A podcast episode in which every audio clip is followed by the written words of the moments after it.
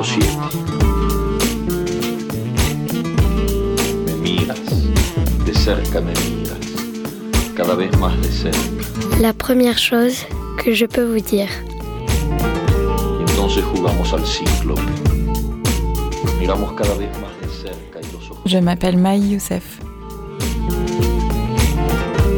se acercan entre sí, se superponen La première chose que je peux vous dire, c'est que le deuil est une histoire qui peut s'écrire en plein soleil.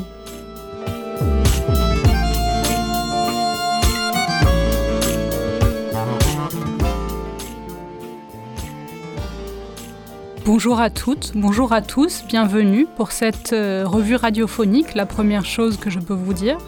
Aujourd'hui, je suis avec Maï Youssef. Salut. Salut. Euh, Maï, tu es en résidence à la Marelle actuellement pour un projet d'écriture qui s'appelle Léguer nos fleuves, qui s'appelait Avant Triomphe. On va en reparler peut-être de cette histoire des titres. Mais d'abord, une petite présentation. Tu es chercheuse en sociologie politique. Tu travailles sur les mouvements révolutionnaires syriens et égyptiens, surtout, et sur l'engagement politique en exil et en contexte autoritaire. Tu as réalisé des terrains en Égypte, au Soudan, en Turquie, en Irak. Et c'est ton travail de chercheuse qui, t'a, hum, qui a nourri ton désir d'écrire, d'écrire autrement que dans un contexte académique en tout cas. Tu as une attirance pour les écritures visuelles. Tu as écrit un premier roman qui n'est pas édité ou pas encore. Tu écris de la poésie aussi. Tu t'intéresses aux écritures sonores. Et tu as euh, co-réalisé et coproduit, ou tu le fais toujours d'ailleurs, un podcast qui s'appelle Mise à nu, qui traite de problématiques liées au genre et à la réappropriation des savoirs gynécologiques. Voilà. Est-ce que j'ai oublié quelque chose d'essentiel. Est-ce que pour commencer, j'avais envie de t'entendre un peu sur euh, la manière dont l'écriture est arrivée dans ta vie? Parce qu'on en a. Enfin, j'en ai vite parlé tout à l'heure, mais est-ce que tu peux nous en dire un peu plus? Oui, je fais partie des, des bons élèves à qui on a souvent dit qu'ils écrivaient bien enfant. Donc j'avais de, de l'amour pour ça et pour, euh, et pour les lettres. Et, euh, et j'écrivais euh, bah, pas mal de lettres de correspondance avec des amis. Euh, et puis quand je suis partie pour la première fois vraiment seule et longtemps en Égypte, puisque je suis franco-égyptienne, euh, c'était en 2012. Et, euh, et en fait, ça a été une, révélation, j'allais dire une révolution, c'est le cas aussi, mais une révélation pour moi euh, d'écrire euh, en étant en voyage. Et, et j'ai une amie formidable qui s'appelle Béatrice Bas et qui, au retour, avait créé un atelier d'écriture pour ses amis dont je faisais partie qui avaient envie d'écrire. Et donc, ça a été un peu un tournant d'avoir une pratique collective comme ça d'atelier. ça m'a permis d'assumer et d'affirmer ça plus fort. Et euh, qu'est-ce que, enfin, qu'est-ce qui est pour toi la différence euh, essentielle entre une écriture littéraire, si tu veux, et une écriture euh, plus euh, académique ou journalistique? Je dirais qu'il y a des, codes dans l'écriture académique dont on peut difficilement se défaire. Il y a quand même des, il y a une manière d'écrire, il y a un impératif de neutralité aussi qui façonne beaucoup nos écritures. Et puis, euh, ben, il, y a, aussi tout un... Il y a aussi tout un jargon, il y a une manière de, de, se référencer aux textes des autres, aux travaux des autres. Il y a beaucoup de notes de bas de page. Il y a une forme comme ça, un peu aussi, justement dans la forme de lourdeur, que, euh, qui est quand même beaucoup moins libre que ce qu'on connaît euh, dans les autres formes d'écriture plus littéraires. Et est-ce que quand tu as commencé à sentir qu'il fallait écrire autrement, est-ce que c'était un désir d'écrire quelque chose ou est-ce que c'était vraiment un désir d'écrire d'abord, enfin de d'écriture littéraire? Non, je crois qu'au début, euh, il y avait vraiment simplement un désir fort, euh, fort d'écrire de manière libre. Le premier roman que écrit- j'ai écrit, justement, c'était, il est né de ces premiers textes euh, sur lesquels on avait travaillé en atelier d'écriture. Et puis, euh, ouais, je crois que ça a surtout commencé comme ça, par le désir de, de liberté surtout. Ok. Et est-ce que tu peux nous parler un peu de ton projet justement de résidence chez nous? Ouais. Je suis là donc pour un texte, euh, comme tu l'as dit, dont les titres ont beaucoup évolué, mais qui en ce moment s'appelle Léguer nos fleuves. Euh, c'est un texte qui au début n'avait pas vraiment d'histoire. L'idée c'était surtout de, de, d'écrire à un enfant imaginaire, à un enfant qui viendrait sur des thématiques, sur des thématiques sur lesquelles il me semblait important de transmettre des choses que j'avais comprises ou acquises, des savoirs que j'avais acquis peut-être un peu trop tard selon moi sur ce que c'est d'être une femme dans ce monde-là euh, sur l'engagement, sur plein de thématiques. J'avais eu 20 ans avec, euh, avec la révolution arabe, les révolutions arabes, et puis 30 ans avec euh, plutôt la révolution, disons, féministe et, et MeToo. Et puis, et puis ensuite, voilà, j'ai eu une expérience intime un peu douloureuse de deuil périnatal. Et, et du coup, il y a eu bah voilà, une transformation de ce texte et j'ai compris que ce texte avait fini par trouver son histoire euh, autour de cette question du deuil périnatal et de ce que ça réactive en termes de, de mémoire euh, transgénérationnelle, de, voilà, de mémoire de femme. Hmm. Je vais poser une question un peu bête, mais des fois, elles, euh, elles atterrissent quand même mhm. sur des réponses intéressantes. Est-ce que tu as l'impression que ça aide d'écrire? D'écrire, oui. Je trouve que ça aide beaucoup. Dans le sens, par exemple, en ce moment, euh, dans le cadre des carnets de résidence, on, a un journal partagé avec euh, mon amie, euh, l'autrice Lucille Dupré, et elle parle de sa situation à elle de mère de, de, mère de deux jeunes enfants. Moi, je lui parle de ma situation de, de maman amputée, mm. pas maman à part entière. Et, et, en fait, ça nous fait à chacune beaucoup de bien, et moi, ça m'aide à, à, me resituer aussi euh, dans cette expérience-là et, euh, et à la traverser d'une manière euh, peut-être plus qu'à la traverser aussi, à la transcender, à en faire quelque chose et ça c'est rassurant. Hmm. Est-ce que tu as l'impression que cette, cet échange qu'on peut retrouver sur le site de la Marelle, donc c'est une sorte de blog, de correspondance, est-ce que tu as l'impression que ça nourrit ton projet d'écriture oui, beaucoup, beaucoup, parce que quand je suis arrivée en résidence, je venais de terminer d'écrire euh, à peu près l'intégralité de ma thèse de doctorat et j'étais très fatiguée et je ne hmm. savais pas très bien comment j'allais pouvoir retrouver une énergie pour une autre forme d'écriture. Euh, je manquais un peu d'espace de transition. Et le, journal de bord avec Lucille, ça m'a permis d'être euh, d'être dans un cadre régulier d'écriture et de pouvoir partager sur ce qui était en train de se passer, sur les nœuds qui se défaisaient, sur les envies qui apparaissaient, sur sur les révélations qui m'apparaissaient sur ce texte parce qu'on ne sait jamais trop où on va vraiment. Enfin, donc, euh, donc je trouve que ça m'aide beaucoup dans ce processus-là. Mm. Maintenant, tu as l'impression que tu sais où tu vas dans ton texte? Ouais, je crois que je sais vraiment où il va et, euh, et euh, où est-ce que j'ai envie de l'emmener. Je, vois la, je vois la trame et je vois aussi les, les thématiques par lesquelles j'ai envie de passer.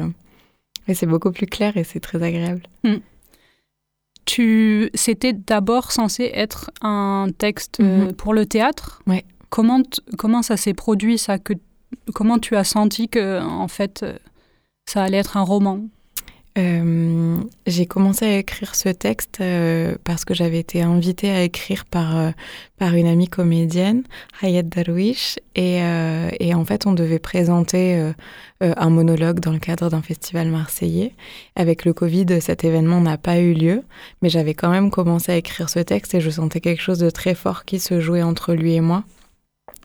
Et, euh, et, en fait, euh, là, quand je l'ai repris, j'ai senti que c'était plus doux et plus simple pour moi de revenir à un endroit d'écriture qui soit plus euh, le registre du roman, puisque je viens pas du monde du tout du théâtre. Donc, donc je suis, j'ai plus de facilité dans, cette, dans cet endroit d'écriture. Donc, j'avais la sensation d'être plus juste en passant par là et que euh, peut-être après euh, ce texte pourra être adapté sous une euh, sous une forme théâtrale. Je serais hyper heureuse de le faire, mais du coup, ça m'a permis de retrouver de la justesse dans le ton et de la mm, de la liberté vis-à-vis de ce que j'avais envie de faire, parce que je suis plus à l'aise comme ça. Mm. Il y a un rapport avec l'absence d'adresse? C'est-à-dire que le théâtre, généralement, c'est plus explicitement adressé. Est-ce que tu as l'impression que mm. ça change quelque chose pour toi, pour ton processus d'écriture Je pense que ça change complètement quelque chose puisque quand j'ai commencé ce texte, l'adresse c'était j'écris à l'enfant qui viendra. Mm. Ensuite, j'ai fait des fausses couches et du coup, il y avait il y a eu un gros bouleversement dans la façon de l'écrire parce que je savais plus euh, je savais plus à qui adresser ce texte, aux enfants qui étaient passés là mais qui n'étaient pas restés, euh, à ceux qui viendraient peut-être ou peut-être pas puisque la question se posait aussi. Et, euh, et du coup, c'est vrai que cette forme théâtrale bah, il y a ce côté de voix qui est très fort, enfin de d'adresse, de, de, destiner le texte à quelqu'un que j'avais un peu perdu. Mm. Maintenant, il est, tu as l'impression qu'il est adressé ou il est adressé à toi Il est Il n'est pas adressé? Non, il est plus. Euh, il y a plus cette adresse à l'enfant. Hmm. Je l'ai gardé dans les premiers dans les premiers textes que j'avais écrits euh, avant les fausses couches. Euh, du coup, je les ai retravaillés. J'ai enlevé cette adresse et je crois aussi que de vivre cette expérience du deuil périnatal, ça m'a fait revoir aussi la question de de quand on est une femme, qu'est-ce qu'on est légitime à, à transmettre, quand est-ce qu'on est légitime de le faire, est-ce qu'il faut être mère pour léguer quelque chose?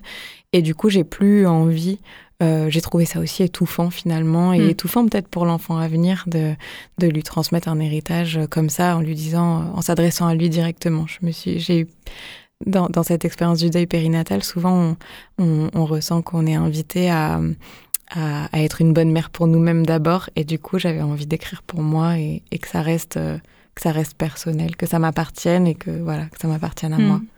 Oui.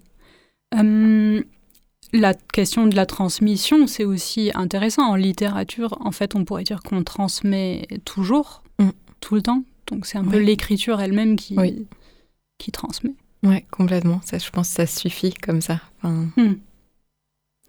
Euh, est-ce que tu peux nous parler de Joan Didion un peu? Parce que tu l'as cité dans la revue, dans le pendant papier de la revue. Ouais du texte, notamment L'année de la pensée magique. Mm. Est-ce que tu peux nous parler de l'importance de ce texte euh, pour toi ou pour euh, cette écriture-là? Oui, c'est drôle parce que j'avais d'abord lu il y a quelques années euh, Le bleu de la nuit, qui est un texte qu'elle a écrit suite au deuil de sa fille Quintana. Et j'avais pas du tout aimé ce texte. J'étais pas du tout rentrée dedans. Enfin, ça n'avait mm. pas, voilà, on n'avait pas, on s'était pas rencontrés. Et pourtant, malgré ça, là, j'ai ressenti que, que j'avais vraiment besoin de lire l'année de la pensée magique. J'ai arrêté de lire à un moment donné parce que j'attendais vraiment ce texte et je pouvais pas faire autre chose que de le lire. Et en hmm. fait, dans ce texte, l'année de la pensée magique, du coup, euh, elle raconte son chemin de deuil suite au décès de son mari. Et, euh, et, en fait, c'est, ça fait comme un, un peu comme un miroir. Euh, ce qu'elle raconte me réactive chez moi des souvenirs, réactive chez moi des sensations, des idées, des pensées que j'ai pu avoir au cours des 18 derniers mois et, euh, et, sur lesquels je pense que j'aurais du mal à revenir sans son texte à elle, euh, parce que c'est des mémoires qui ont un caractère un peu traumatique, que c'est des événements douloureux qu'on les, on, on, repasse pas à travers eux nécessairement par plaisir. Moi, je fonctionne beaucoup avec l'oubli aussi pour avancer. Mmh. Et elle, elle vient, c'est comme si elle me prenait la main avec son texte à elle et mmh. qu'elle me disait tiens, regarde moi à cet endroit-là, j'ai ressenti ça et toi, tu ressens quoi? Et du coup, j'écris, euh, j'écris en, en lisant ce, j'écris en lisant ce livre et, ça change tout. Je suis pas, je suis pas seule dans mon écriture. Du hmm. coup, j'ai cette relation un peu euh, invisible, immatérielle avec elle, et c'est très beau. Ouais. C'est drôle ce, cette manière qu'elle a de regarder la douleur euh, en face, quoi, aussi. Je me hmm. souviens que j'avais vu le document, un documentaire sur elle qui passait sur Netflix, où elle comparait, je me souviens plus mince, exactement de la citation, mais où elle parlait de regarder la douleur en face comme, une, euh, comme un serpent. Et donc, est-ce que ça t'a ça t'a permis ça aussi Oui, parce que dans, le, dans les évolutions du texte aussi entre le début et, et, où j'en suis aujourd'hui, euh, il y a aussi des questions de tonalité qui ont changé. Mmh. Euh, avant, j'avais envie d'une écriture très dense, euh, de quelque chose d'un peu grandiloquent, de, de, d'une de, voix sûre qui transmet un héritage et qui va dans le détail, etc. Et aujourd'hui, j'ai envie de quelque chose de beaucoup plus clinique et de beaucoup plus frontal, parce que je crois que c'est aussi important de raconter ces histoires-là euh, comme ça. Mm. Et, euh, et, et, du coup, c'est le ton qu'elle a aussi. Et du coup, et ça, ça m'aide, cette, cette façon de regarder les choses de manière directe et crue. C'est ce dont j'ai besoin aujourd'hui et, et c'est ce qui me fait du bien. Mm.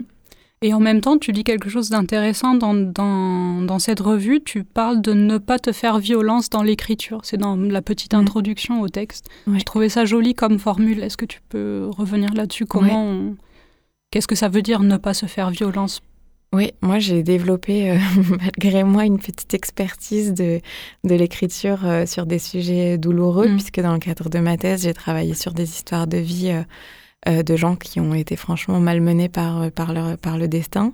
Et, et du coup, ça m'a appris des fois à, à, me protéger et à prendre en compte qu'on n'est pas toujours prêt à aller chercher aussi loin et que c'est important d'y aller quand, quand c'est le bon moment de d'essayer de ne pas trop se juger quand c'est pas le bon moment. Enfin, mm. il y a aussi, euh, je pense que les, les, textes viennent nous chercher euh, quand, quand c'est là. Enfin, et du coup, c'était important pour moi là pour ce nouveau projet d'écriture là euh, de veiller à ça. C'est euh, ce savoir-là, je l'ai acquis sur le tas par l'expérience dans le cadre de mon de ma recherche doctorale. Euh, là, j'avais envie de pouvoir me reposer dessus et de me dire s'il y a des moments, c'est bah c'est pas là, t'y vas pas quoi. Si il s'agit pas de, de, se mettre en danger aussi psychiquement pour un texte, je pense que c'est pas c'est pas le but. C'est important de faire attention à ça selon hmm. moi.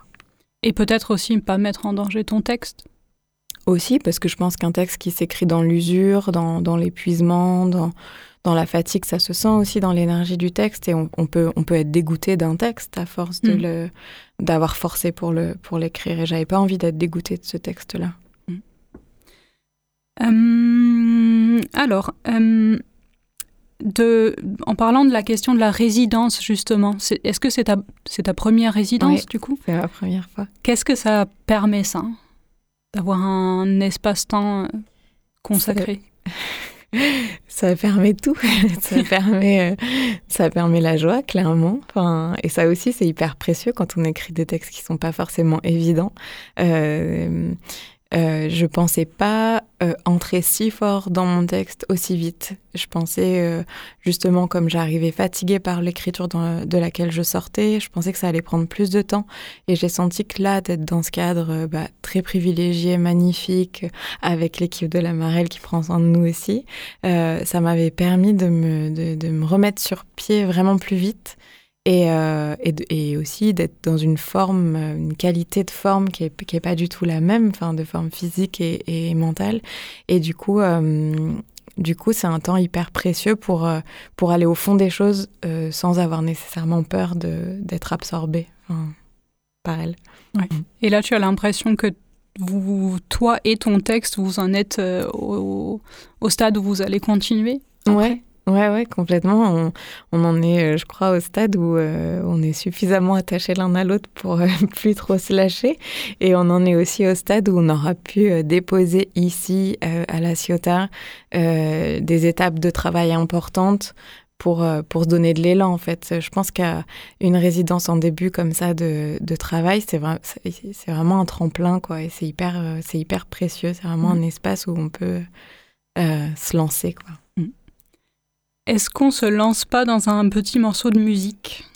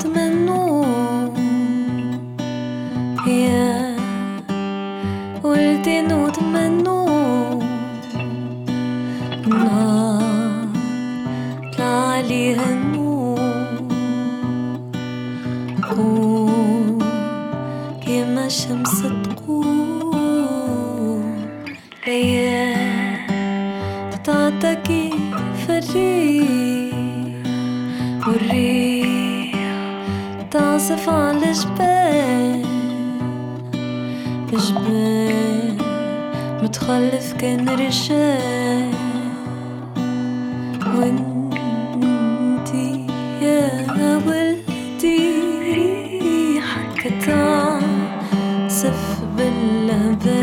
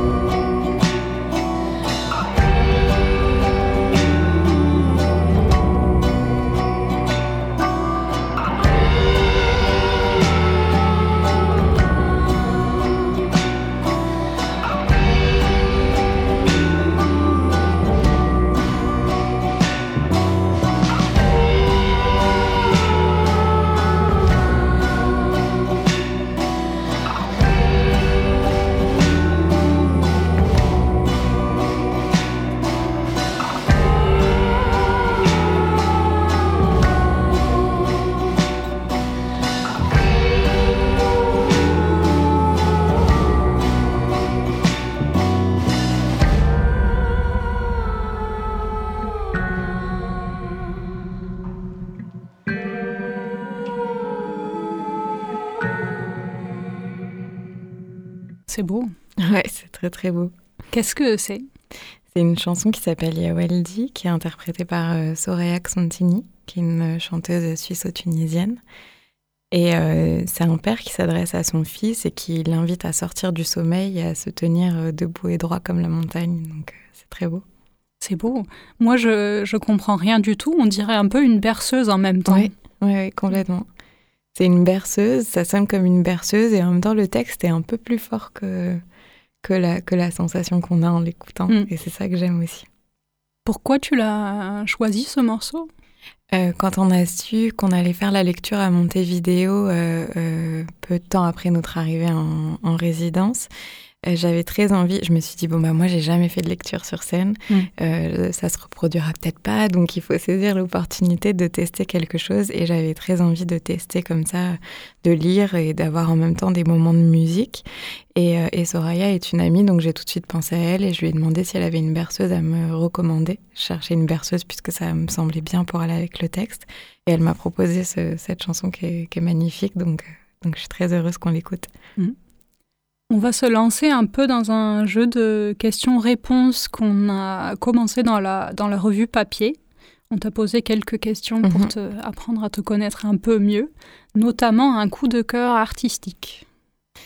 Ouais, en coup de cœur artistique, je crois que j'ai parlé, euh, j'avais envie de parler d'Etal Adnan, euh, qui est une artiste euh, plurielle. Enfin, on peut pas être plus complète. J'ai l'impression qu'Etal Adnan, elle est poétesse, peintre, et, euh, et c'est donc une artiste libanaise qui a beaucoup vécu aux États-Unis.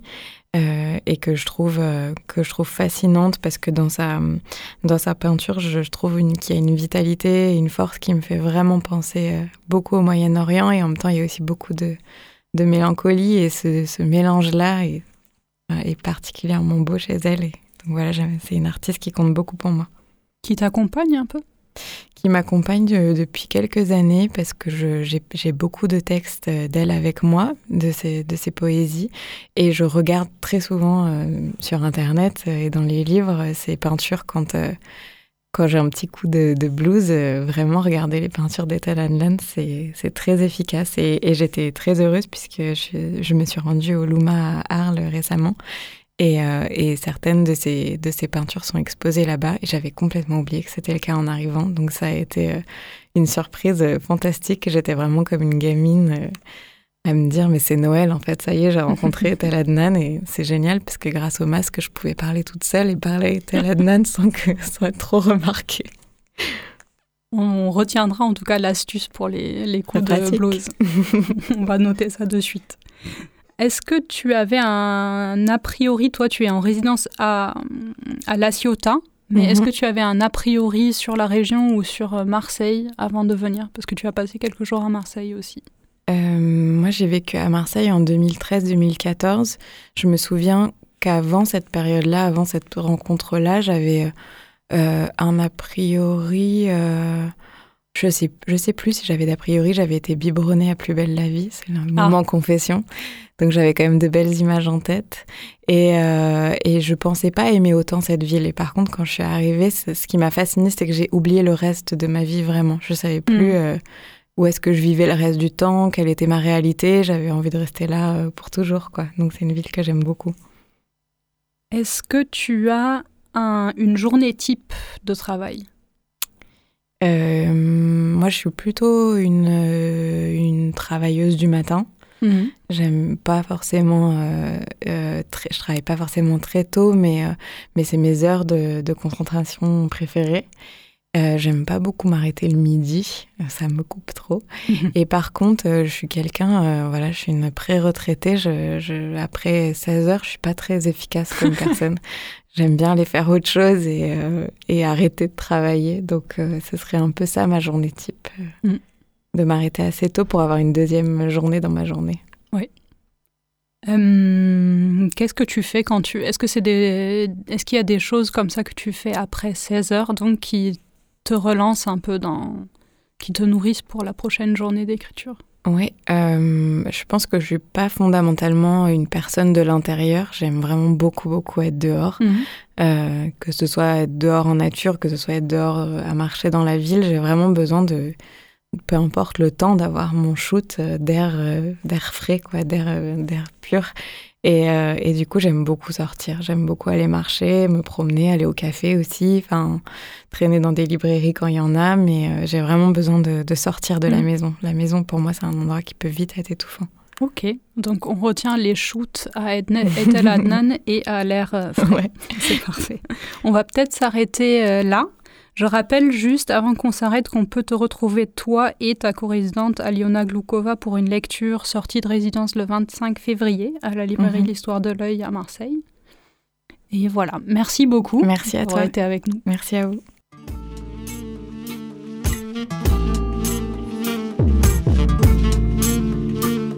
Rayuela, capítulo 7.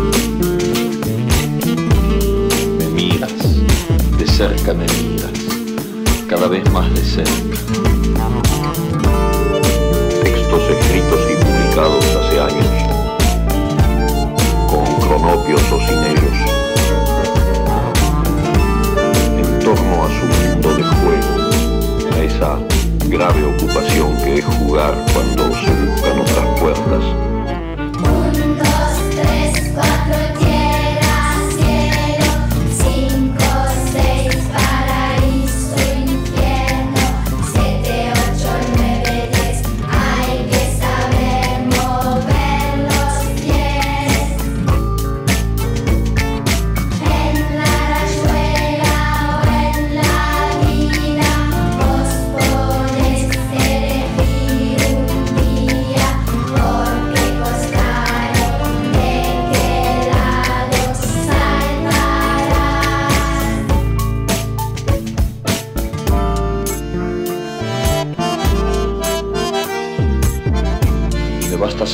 ojos para todo y.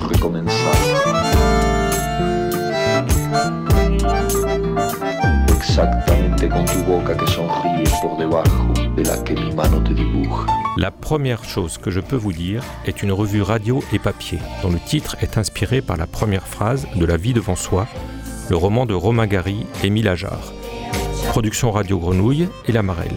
Présentation Pascal Jourdana, voix Roxana et Violette. Suivi de production, Fanny Pomared à la Marelle et à la technique, Alex Papi Simonini.